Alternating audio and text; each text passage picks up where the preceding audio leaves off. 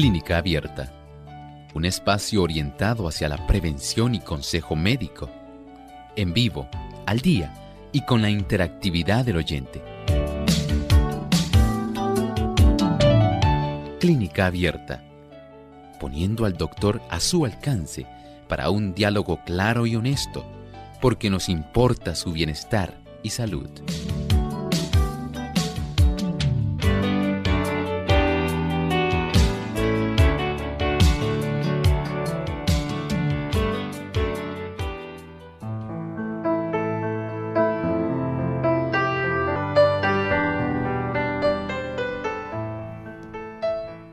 Ciertos hongos pueden causarla y estos viven en el medio ambiente.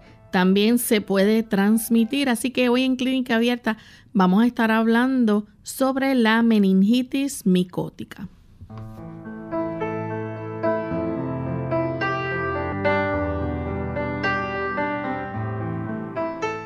Bienvenidos amigos a este programa de Clínica Abierta. Nos sentimos contentos de tener esta oportunidad nuevamente para compartir con cada uno de ustedes. Hoy donde esperamos compartir un tema de interés para cada uno.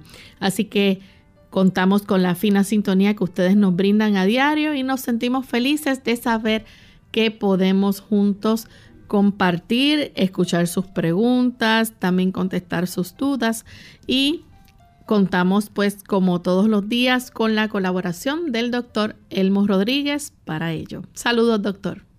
Saludos cordiales Lorraine, muchos saludos también para todos nuestros amigos que hoy se han dado cita en este programa de salud con un tema muy interesante, la meningitis micótica. Así que esperamos que ustedes puedan aprovechar la información que vamos a estar brindando, esperamos que le pueda ser de mucho beneficio.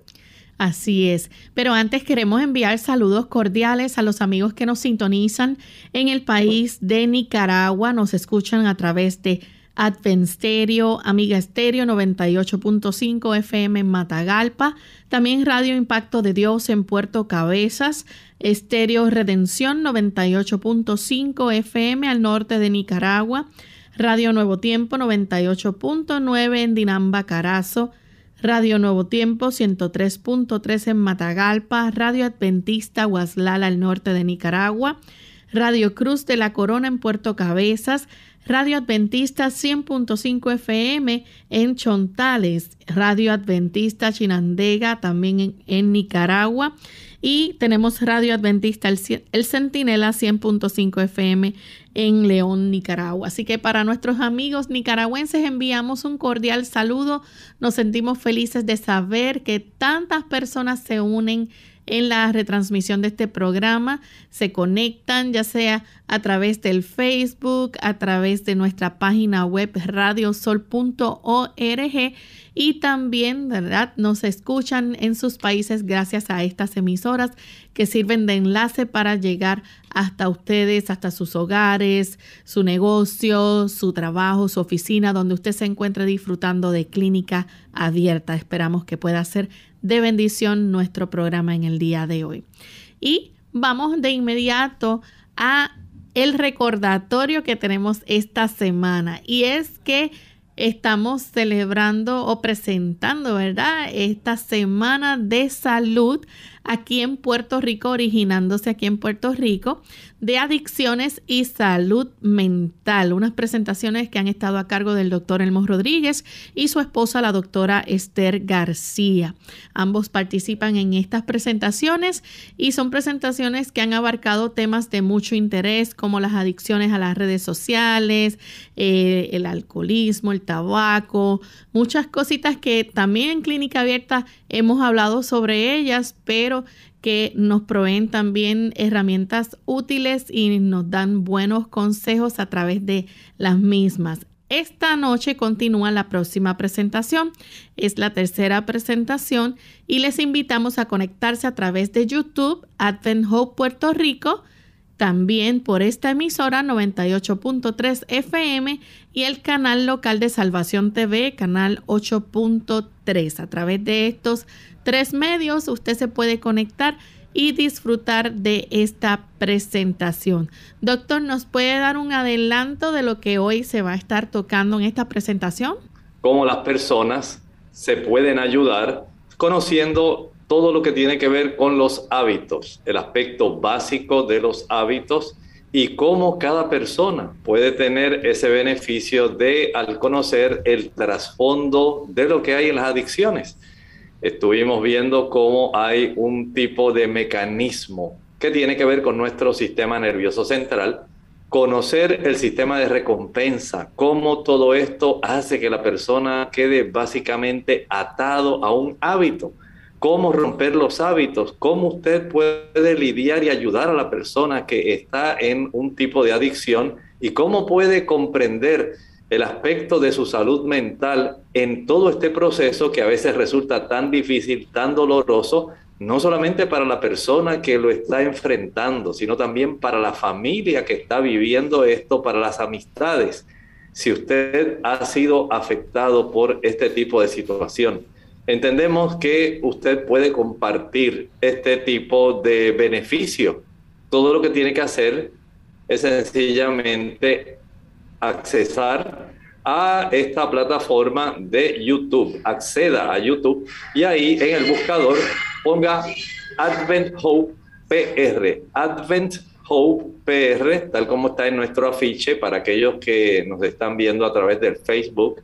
Advent Hope PR y ahí usted suscríbase. Y por supuesto, la notificación le dirá cuando llegue esta noche la presentación, 7 y 30 de la noche, hora de Puerto Rico, y también para el próximo viernes.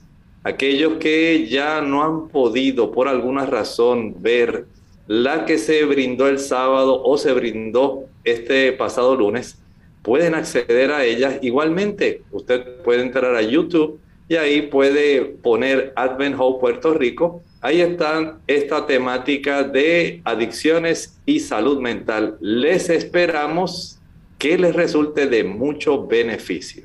Gracias, doctor, por ese adelanto de lo que va a estar ocurriendo esta noche en esta presentación de salud. Así que ya saben, amigos, conéctese y no se lo pierda.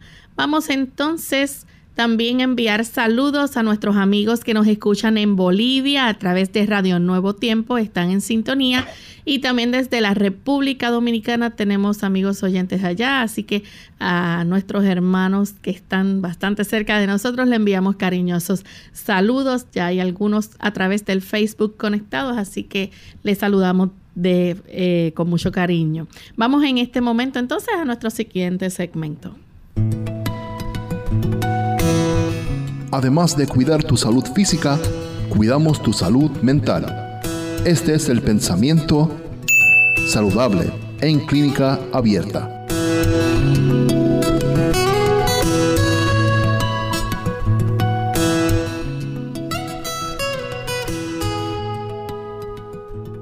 El cerebro es el órgano e instrumento de la mente y controla todo el cuerpo. Para que las otras partes del organismo estén saludables, el cerebro debe tener salud. Y para que el cerebro tenga salud, la sangre debe estar pura. Si por hábitos correctos de comer y beber la sangre se mantiene pura, el cerebro recibirá una adecuada nutrición. Qué importante lo que comemos y lo que bebemos va a incidir directamente en la calidad de la sangre. Lo que usted pueda propiciar que ingrese a su cuerpo es lo que va a facilitar que su cerebro esté o no sano. Y usted dirá, ¿cómo es posible? Claro que sí.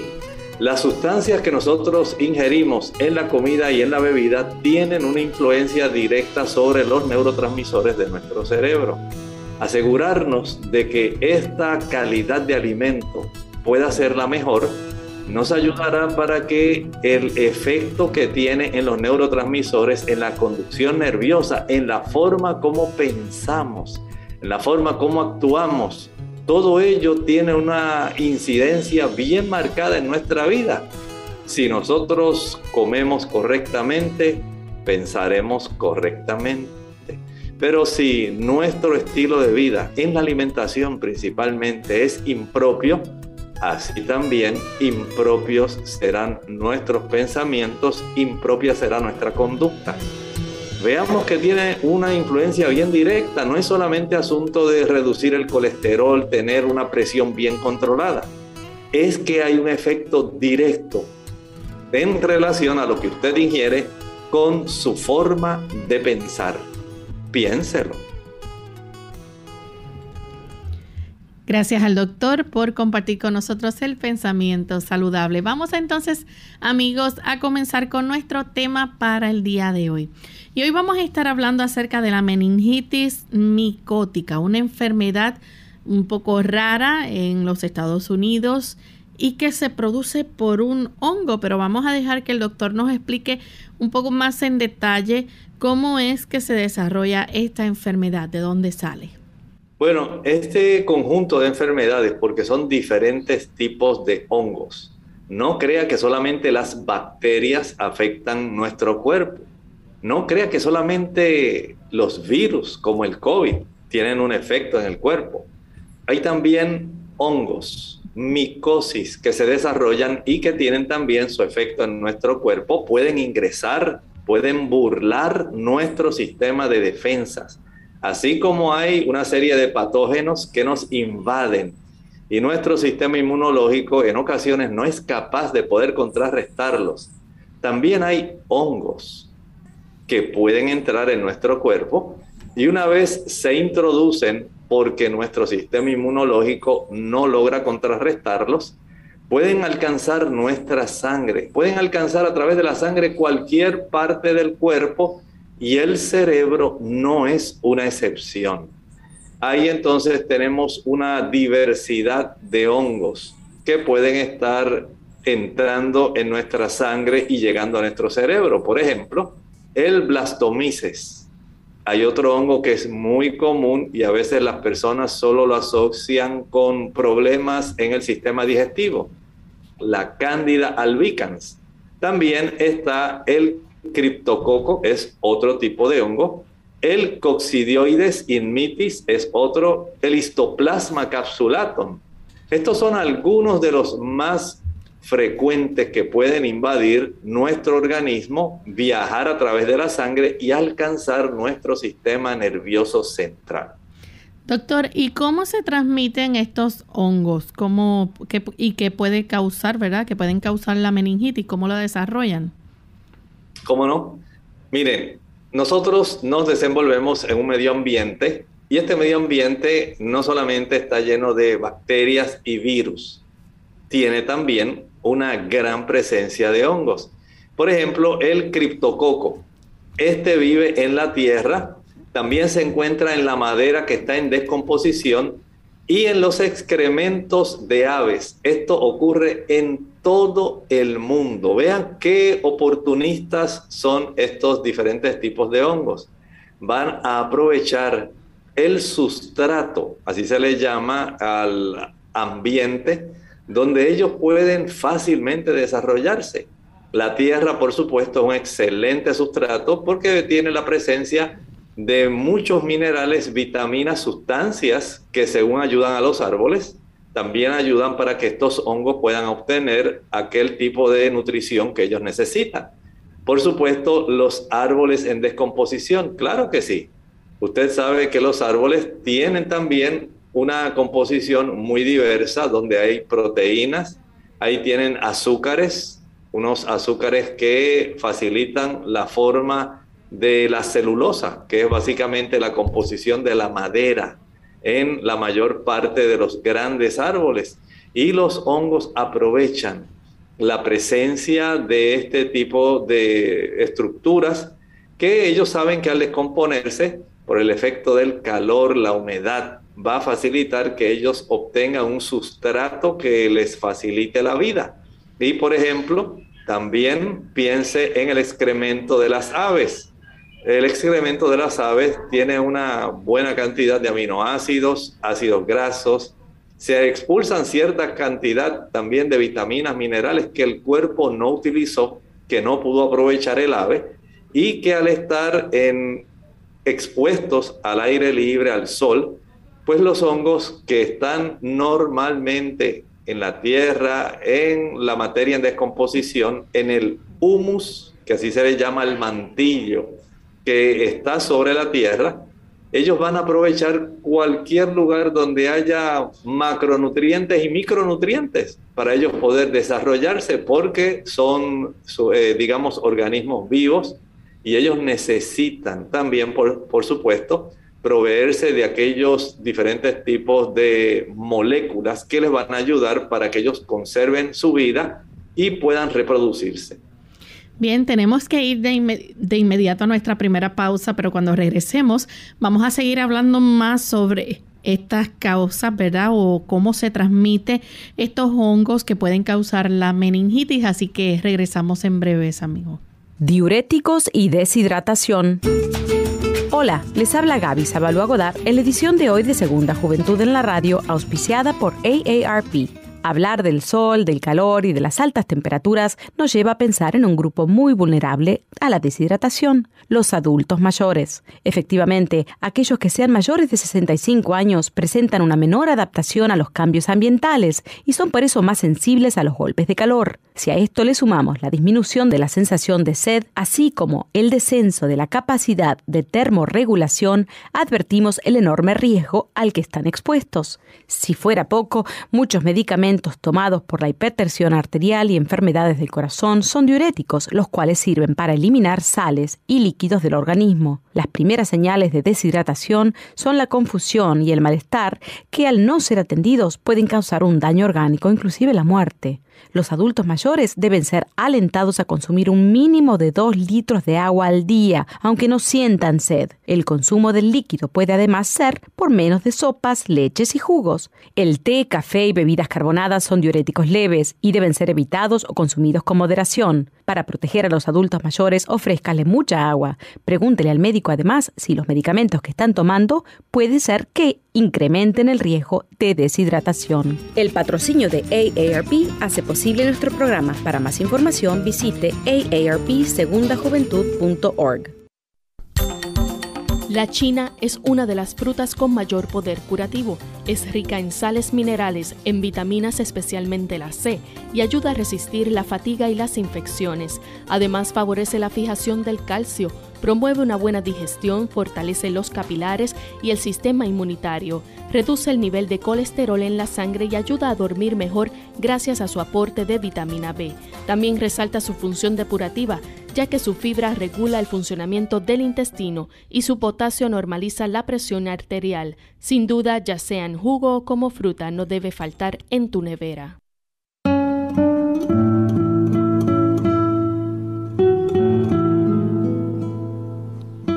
La confianza, como el arte, nunca proviene de tener todas las respuestas, sino de estar abierto a todas las preguntas.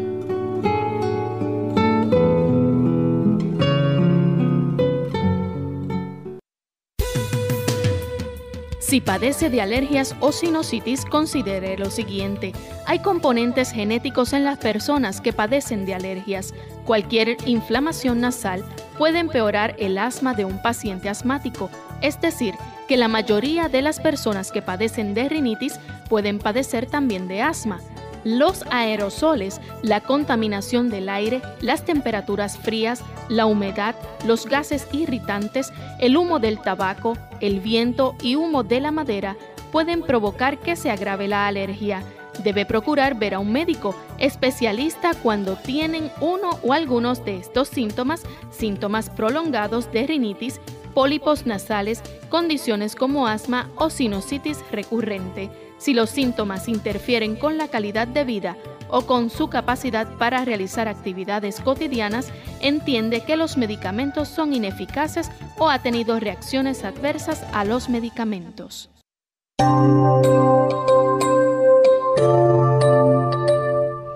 Y ya estamos de vuelta en Clínica Abierta, amigos. Hoy estamos hablando acerca de la meningitis micótica. Antes de la pausa, el doctor nos estaba hablando de ciertos hongos que pueden causar este tipo de meningitis, como el Cryptococcus, el histoplasma, el Blastomyces y también cosidioides. Doctor, eh, también nos mencionó la cándida y nos dijo sobre el Cryptococcus, cómo este vive en la tierra, pero eh, se puede también descomponer en madera y, a través del excremento de las aves en todo el mundo. También, eh, aparte de las aves, los murciélagos también pueden ser portadores de estos hongos. Claro que sí especialmente aquellas personas que entran a las cavernas, donde habitan una gran cantidad de murciélagos o personas que se encargan de obtener eh, el guano de los murciélagos porque en muchas ocasiones se utiliza también como fertilizante. Al usted exponerse al histoplasma capsulatum, que es el nombre del hongo que principalmente logra desarrollarse en el ambiente donde hay excrementos de murciélagos o de aves, especialmente aquellos que habitan, eh, hay muchas aves que también habitan en cuevas y que la utilizan, eh, utilizan estas cuevas como el albergue, ahí se reproducen, he visto este tipo de anidaje en, eh, de las golondrinas, al igual que de los murciélagos. Y es fácil poder adquirir este hongo.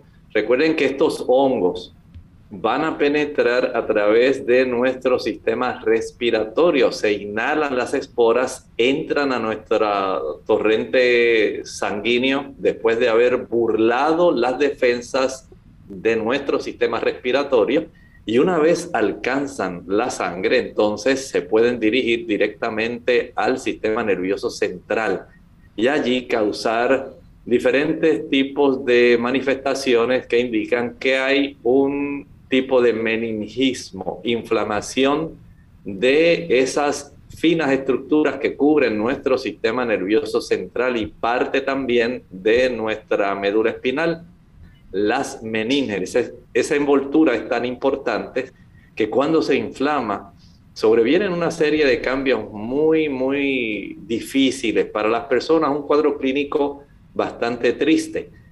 Así que las personas que están expuestos principalmente por sus tipos de trabajos, eh, aquellas personas que se dedican a estar eh, explorando cuevas, personas que tienen eh, este método, este medio de vida de poder extraer el desecho de estos animales para utilizarlos como fertilizante, deben cuidarse mucho porque el no tener protección sobre nuestras fosas nasales va a facilitar que estas esporas ingresen y entonces, una vez alcanzan nuestro sistema respiratorio y alcanzan nuestra sangre, ya tenemos problemas.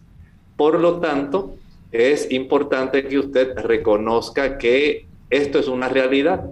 Según las personas tienen respeto al COVID, según tienen respeto a bacterias como el estreptococo, pues también debemos tener respeto al desarrollo de estas condiciones que son serias, aunque afortunadamente, Lorraine, son muy poco probables. No se ven casos frecuentemente, pero sí hay personas que por estar más expuestos por su tipo de trabajo, es más fácil que puedan adquirir este tipo de infección. Así que el histoplasma capsulatum, si usted trabaja recogiendo, digamos, este tipo de desecho el excremento de aves, de murciélago, para entonces usted, como está ahora muy de moda, preparar eh, una tierra que esté fertilizada, que esté balanceada, orgánica, que las personas eh, deseen comprar,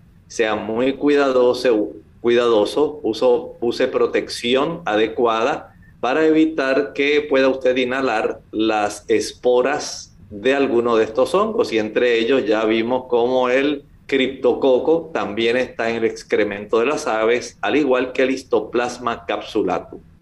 Tenemos entonces el otro eh, hongo, ¿verdad? Que es el Blastomyces. Este se encuentra también en la zona centro-sur y sureste y medio oeste de los Estados Unidos. Así es, eh, principalmente podemos encontrar esto en lugares donde hay, digamos, tierra húmeda, donde hay madera, hojas en descomposición. O sea que principalmente podemos decir que es frecuente en lugares donde el clima es más lluvioso porque en estos lugares, al haber una mayor cantidad de humedad, la tierra permanece más húmeda, se descomponen más rápidamente la madera de los árboles que han caído, si han ocurrido tormentas, huracanes. Si por alguna razón, eh, digamos, causas naturales, los árboles ya también envejecen y caen, las termitas les hacen daño y todo esto facilita el proceso de descomposición y especialmente en el trópico, donde en las áreas de bosques eh, hay una gran cantidad de caída de hojas, se forma mucha decidua orgánica y en estas áreas donde hay mucha descomposición de hojas, de tierra húmeda, de madera en descomposición, es más fácil también que el blastomices. El blastomices puede entonces facilitar que se pueda exponer las eh, hojas, la, perdón, las esporas de este hongo para infectar a una persona. Bien, tenemos entonces el otro hongo que es el coccidioides. Así es, el coccidioides inmitis. Este se encuentra más en la tierra. Es más común encontrar este hongo en la tierra. Noten cómo este tipo de hongos está en nuestro medio ambiente y es muy fácil. Recuerde que estas esporas están, digamos, constantemente eh, en el aire, ellas navegan en el aire. Pero claro, como todo, si usted se acerca principalmente a la región donde hay una mayor concentración de estas esporas, a estos lugares donde hay materia en descomposición, eh, hojas en descomposición, eh, excremento que está en descomposición, madera en descomposición, tierra húmeda, pues esto va a facilitar que este tipo de situación pueda proveerse y se pueda desarrollar más fácilmente en las personas que se exponen a una concentración mayor de esporas por la cercanía o por el tipo de trabajo que realizan. Hay que mencionar algo y es que estos son hongos que no se pueden ver si no tenemos un microscopio. Así es. Recuerden que estos son eh, las esporas de los hongos. Eh, son muy diferentes a veces como las esporas de las flores. Hay algunas de estos eh, tipos de hongos que el esporangio, que es donde guardan las esporas, al abrirse, especialmente los helechos. Ahí usted tiene, por ejemplo, uno de ellos que son tan comunes en muchos jardines. Los helechos tienen su esporangio, se abre, eh, se explota, el viento disemina fácilmente las esporas y usted muy rara vez ve una espora de hongo volando porque son básicamente microscópicas, pero donde quiera que caen, especialmente en los bosques húmedos, se desarrollan muy rápidamente.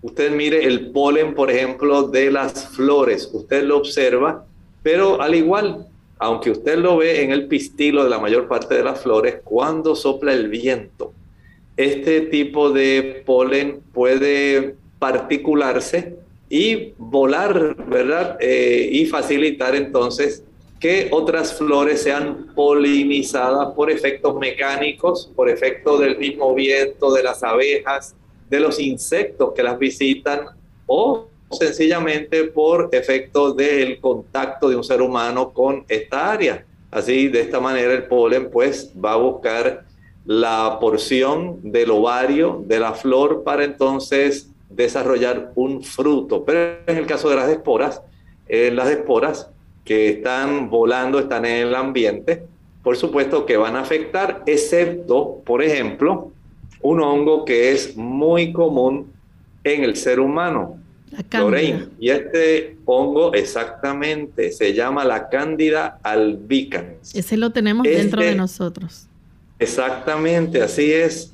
No está en, directamente en el medio ambiente. Podemos tenerlo internamente. Este hongo se aprovecha. Claro que sí, recuerden que los hongos son oportunistas si ellos encuentran un hábitat que puede ser para ellos adecuado, ellos van inmediatamente a reproducirse, van a producir sus raíces y se van ellos a multiplicar. Como todo organismo vivo, ellos desean también multiplicarse, producir nuevamente eh, descendencia. Esto es algo muy típico, ¿verdad?, en el aspecto de los animales, en la fauna y en la flora. Siempre hay ese aspecto de crecimiento, reproducción, muerte. Y en estos hongos ocurre igual.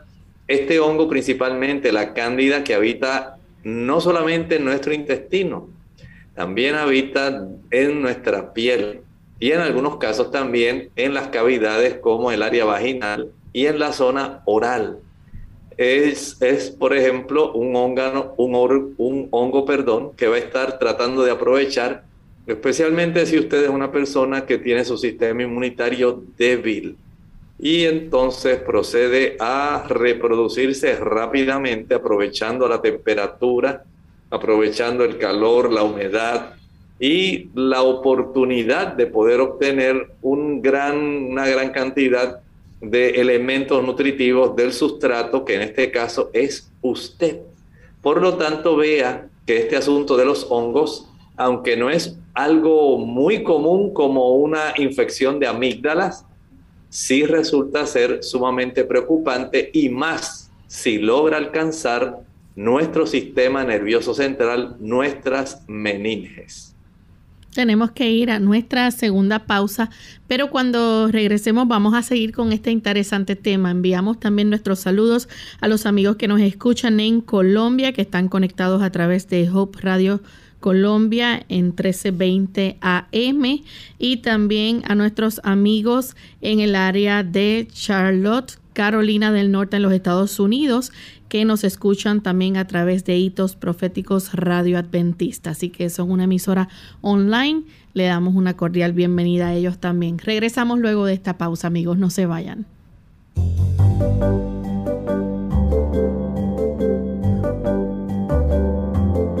Prevención es salud. Infórmate y aprende. Logra un vientre plano con leche de almendras. Es aconsejable sustituir la leche de vaca por la leche de almendra, ya que ésta tiene propiedades que permiten digerirla de mejor manera. Esto sería una buena opción si quieres reducir las grasas para tener un vientre plano. La leche de almendras es totalmente natural, vegetal y equilibrada. No está compuesta por ninguna clase de conservantes ni aditivos y menos gluten, lactosa o colesterol de acuerdo con información de discoveryhealth.com. Además, comparte propiedades afines con la leche de soya, por lo que tiene un alto contenido de calcio indispensable durante el desarrollo y diversas etapas para las mujeres. Entre los beneficios de su consumo se encuentran, primero, la ayuda a regular los niveles de colesterol alto o triglicéridos porque favorece una mejor absorción de los azúcares y las grasas. Segundo, para los intolerantes a la lactosa es recomendable su consumo pues ayuda a realizar una digestión lo menos pesada posible. Tercero, su alto contenido en potasio es aconsejable para las diarreas o vómitos donde se reducen los niveles de este mineral. Cuarto, en numerosos casos, las personas que padecen de gastritis o problemas gastrointestinales cambian su dieta, incluyendo la leche de almendras, porque regula sus funciones. Quinto, contiene un nivel de fibra soluble e insoluble, por lo que protege la pared del intestino, sobre todo a favor del colon. Un dato importante es que la leche de almendras reduce los niveles de colesterol el doble que el consumo de aceite de oliva. Además, las almendras contienen salicilatos que reducen la inflamación y bloquean las señales de dolor, por lo que son poderosos analgésicos. Recuerda, para tener un vientre plano y llevar una dieta baja en calorías, la leche de almendras es ideal porque tiene menos que la leche descremada o sin grasa. Un vaso de leche de almendras tiene 70 calorías en comparación con la de vaca que tiene 86, por lo cual puedes disfrutar de sus beneficios y cuidar tu peso de manera natural.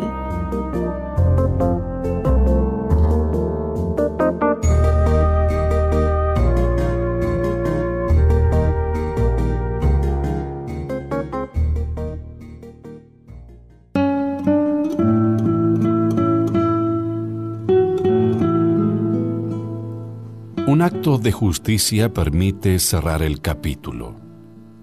Un acto de venganza escribe un capítulo nuevo.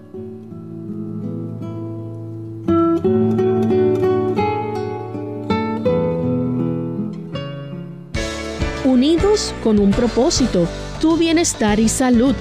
Es el momento de hacer tu pregunta llamando al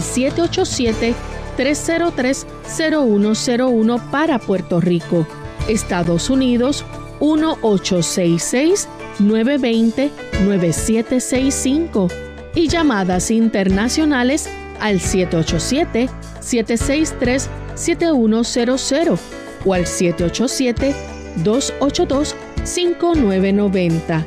Clínica Abierta, trabajando para ti. Clínica Abierta. Y estamos de vuelta aquí en Clínica Abierta, amigos, hoy hablando acerca de la meningitis micótica. Y queremos continuar hablando sobre este interesante tema. Ya hemos visto los diferentes tipos de hongo que pueden ocasionar la meningitis micótica. Esta es una enfermedad que no se transmite entre las personas. Así que es importante, ¿verdad? Dejar saber algo, eh, eh, eso específicamente. Antes de la pausa, el doctor nos estaba hablando sobre la cándida, que ese hongo sí, pues lo tenemos dentro. La cándida eh, se torna peligrosa ya cuando entra entonces al torrente sanguíneo. ¿Es así, doctor? Así es, cualquiera de estos hongos, una vez entra al torrente sanguíneo, va a causar problemas porque se va a diseminar Recuerden que el sistema circulatorio nuestro es como si fuera un sistema de avenidas y calles de cualquier país. Usted puede llegar hasta donde llegan los caminos. Y así ocurre con nuestro sistema. Sencillamente el sistema vascular que debe llegar a todo el cuerpo porque no puede haber una parte del cuerpo que no requiera nutrimentos no solamente va a requerir eh, macronutrientes, micronutrientes, va a requerir también oxígeno. Y por supuesto, como cada célula del cuerpo tiene un proceso metabólico, va a requerir eh, la glucosa principalmente como su combustible principal, va a requerir ácidos grasos, proteínas en forma de aminoácidos, vitaminas, minerales, fitoquímicos, antioxidantes. Y esto pues sencillamente va a facilitar un proceso metabólico en cada célula que también van a entrar en fases de anabolismo y de catabolismo. Y en ese proceso catabólico va a haber también una producción de sustancias que ya son de desecho y deben salir. Así que utiliza también al sistema circulatorio, especialmente por el sistema venoso. Pero vean cómo la misma red que ayuda para nutrirnos puede ser utilizada. Si usted tiene algunos tipos de situaciones que pueden facilitarle al hongo el que él pueda vencer las barreras protectoras que Dios ha puesto en nuestros pulmones y en nuestra sangre. Así que todo va a depender de cuán fuertemente, digamos, apertrechado se encuentra su sistema nervioso, cuán fuertemente apertrechado está su sistema inmune, cuán fuertemente apertrechado en este caso está nuestro sistema respiratorio para impedir que estas esporas puedan facilitar el ingreso a la sangre y eventualmente que alcancen las meninges en nuestro cerebro. Doctor, ¿cuáles son los factores de riesgo que puede entonces hacer que una persona pueda contraer meningitis micótica? Obviamente las personas que tienen un sistema ya más debilitado, que su sistema inmunitario esté comprometido, se ven entonces en riesgo. Claro que sí, pensemos en dos tipos de afecciones que son comunes. Una es el tener VIH. Cuando usted tiene VIH-Sida, es más fácil para este tipo de patógenos, que son los hongos, poder introducirse, burlar las defensas para infectarle. Piense también, por ejemplo, en las personas que son pacientes de cáncer.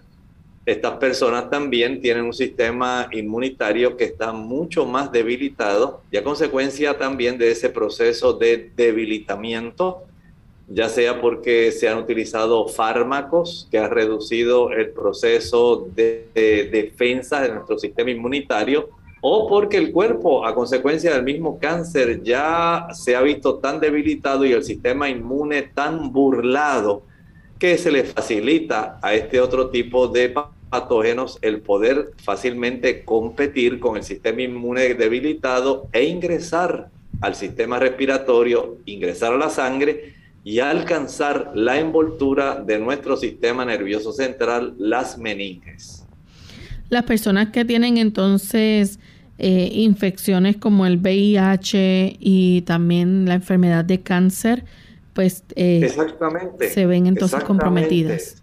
Exactamente, son personas que están mucho más comprometidas, pero también hay que tomar en cuenta, Lorraine, que además de estas afecciones hay fármacos. Por ejemplo, si usted está tomando esteroides, pensemos en la prednisona, la cortisona. Estos esteroides son excelentes para ayudar a bajar procesos inflamatorios. Tienen mucha utilidad, especialmente en las personas que padecen de asma bronquial, y personas que tienen, por ejemplo, problemas eh, de una inflamación crónica. Hay personas que los utilizan frecuentemente, pero también facilita que el sistema inmunológico se pueda debilitar. O sea que parte del problema en utilizar de una manera crónica o abusiva, porque la prednisona, la cortisona, tiene un efecto que puede ser útil en periodos breves, en dosis bajas.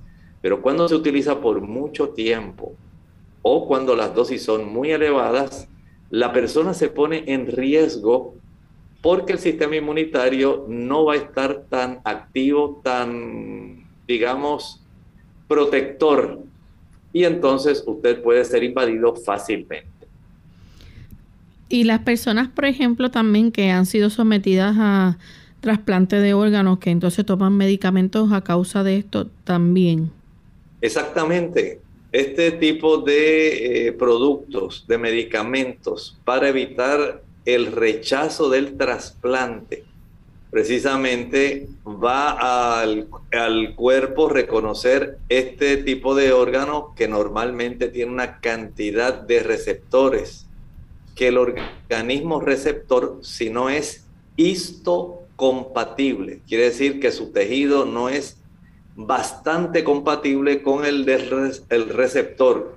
El tejido del donante en muchas ocasiones no es 100% compatible.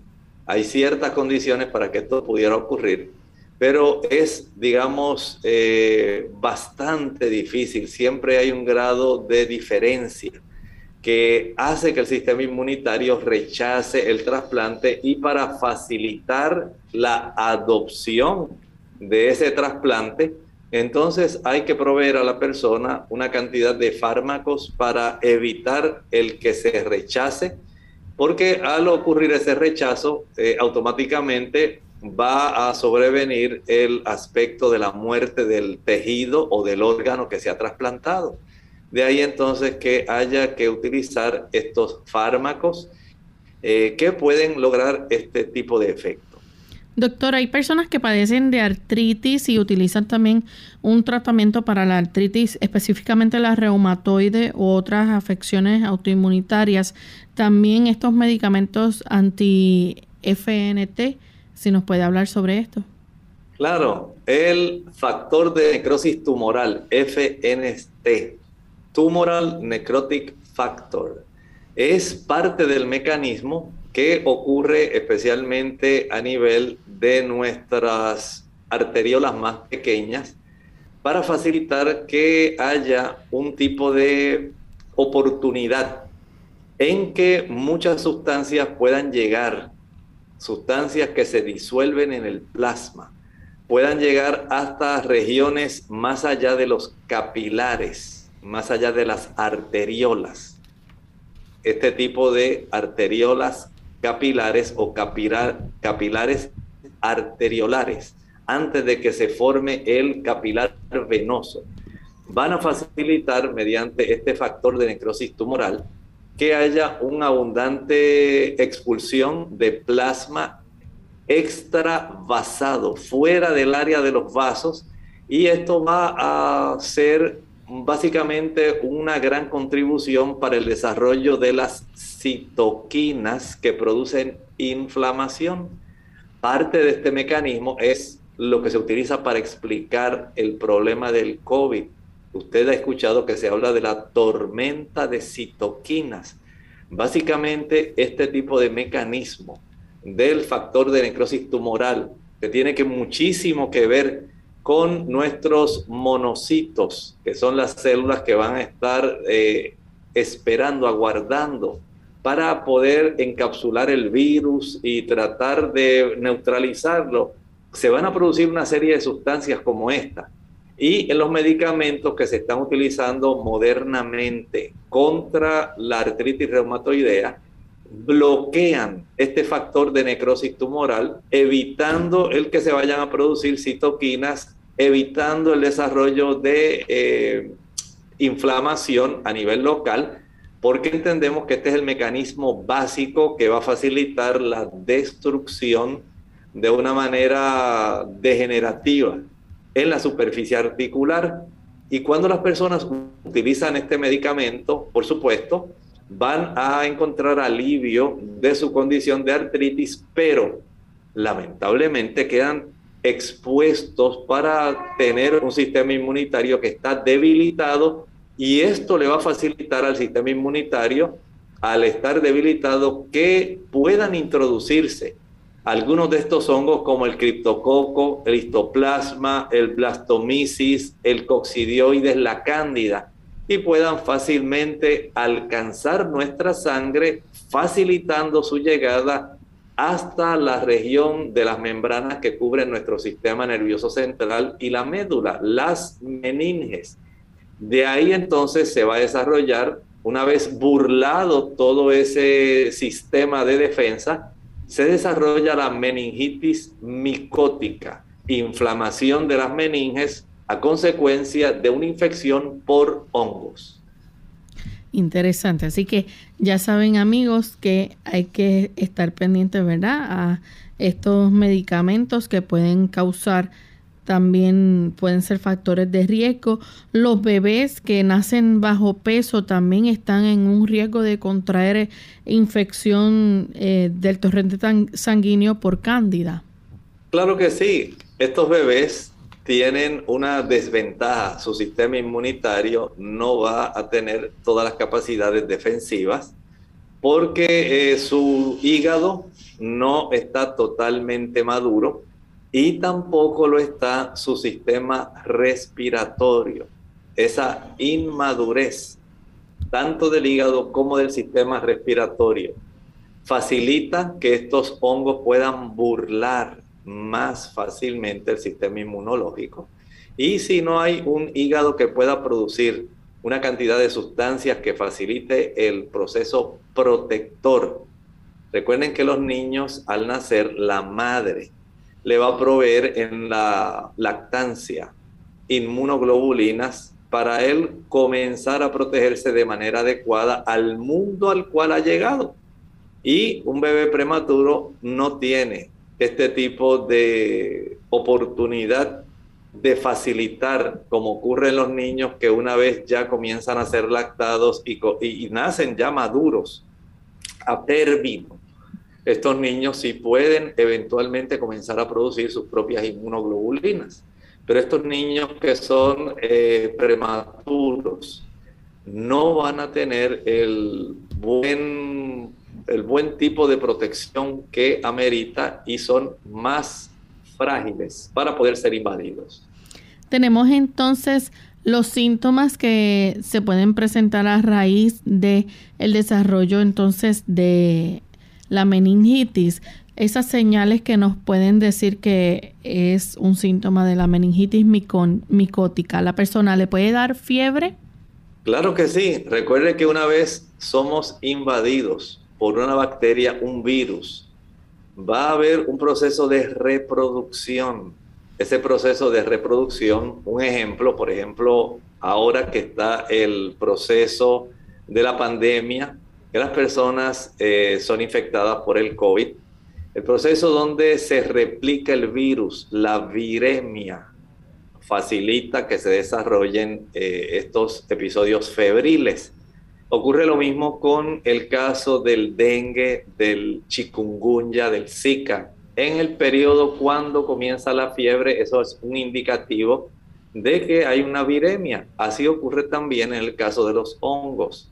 En el momento en que comienzan estos hongos, estas esporas a reproducirse y a desarrollarse este tipo de hongo, entonces va el cuerpo a reaccionar produciendo y del 50 al 90% de los casos se va a desarrollar fiebre y es una fiebre que dura varias semanas. La infección por hongos no es cualquier cosa es algo severo, es algo que si alcanza nuestras meninges, las envolturas que tenemos alrededor de nuestro sistema nervioso central, va a facilitar que se desarrolle, como hemos estado hablando, la meningitis micótica, inflamación de las meninges por efecto de la presencia de un hongo que no debe estar en esa área. También si la persona tiene dolor de cabeza. Bueno, el dolor de cabeza es parte del estado de meningismo que se va a estar desarrollando. De un 70 a un 90% de las personas que son infectados por alguno de estos hongos van a desarrollar un dolor de cabeza que es severo, no es cualquier dolorcito de cabeza. Y lo más lamentable es progresivo. Mientras más se desarrolle el hongo, ya sea el histoplasma, el criptococo, el blastomices, coccidioides, cándida, más va a tener problemas.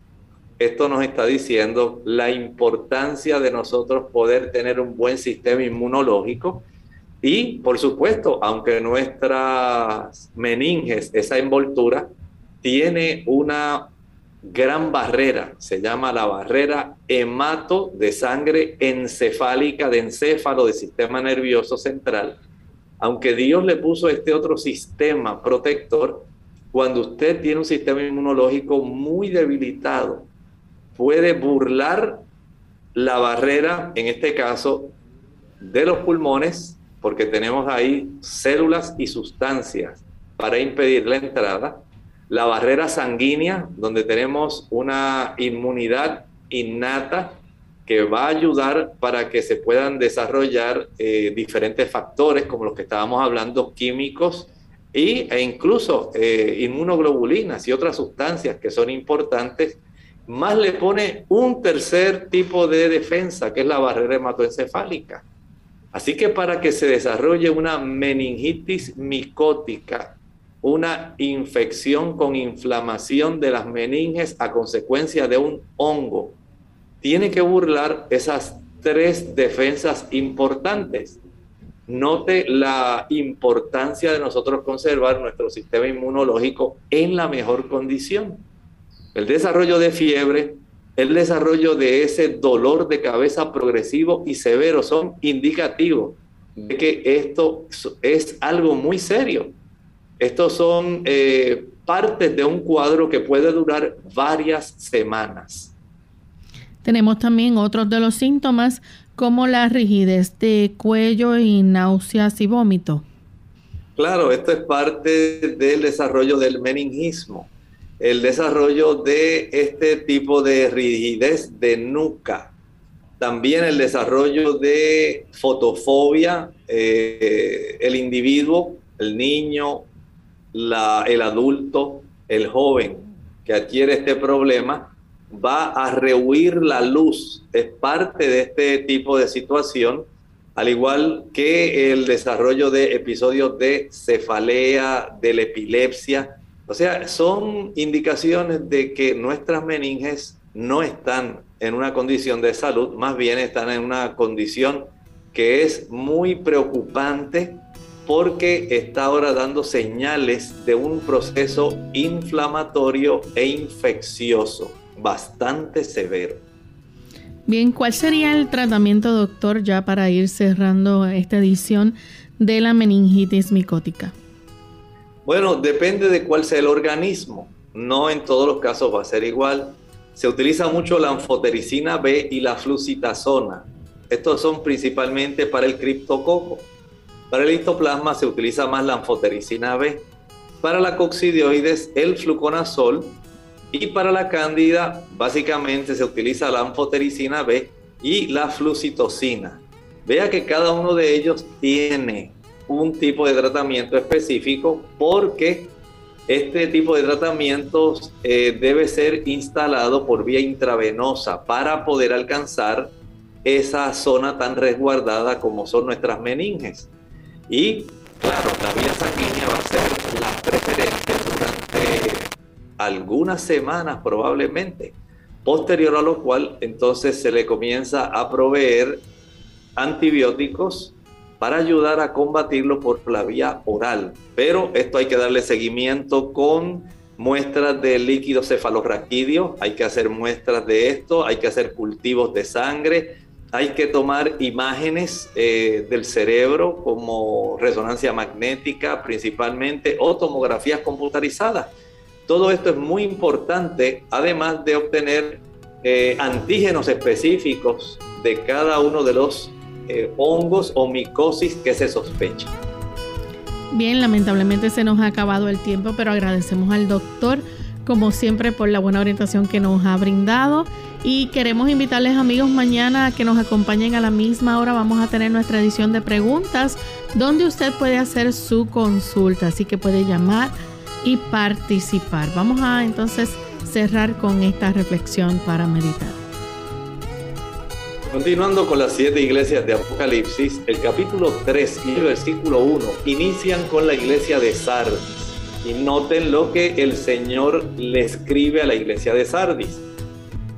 Y escribe al ángel de la iglesia de Sardis, el que tiene los siete espíritus de Dios y las siete estrellas, dice estas cosas. Yo conozco tus obras, que tienes nombre, que vives y estás muerto. ¿Qué tipo de reconvención? ¿Qué escrito tan impactante para este periodo de la iglesia? Recuerde que cada una de estas cartas se ha utilizado para simbolizar un periodo de la historia del cristianismo. Como veremos a lo largo entonces del desarrollo de nuestros temas, continuaremos entonces hablando del periodo correspondiente a la iglesia de Sardes. Nosotros nos despedimos y será entonces hasta el siguiente programa de Clínica Abierta. Con cariño compartieron el doctor Elmo Rodríguez Sosa y Lorraine Vázquez. Hasta la próxima.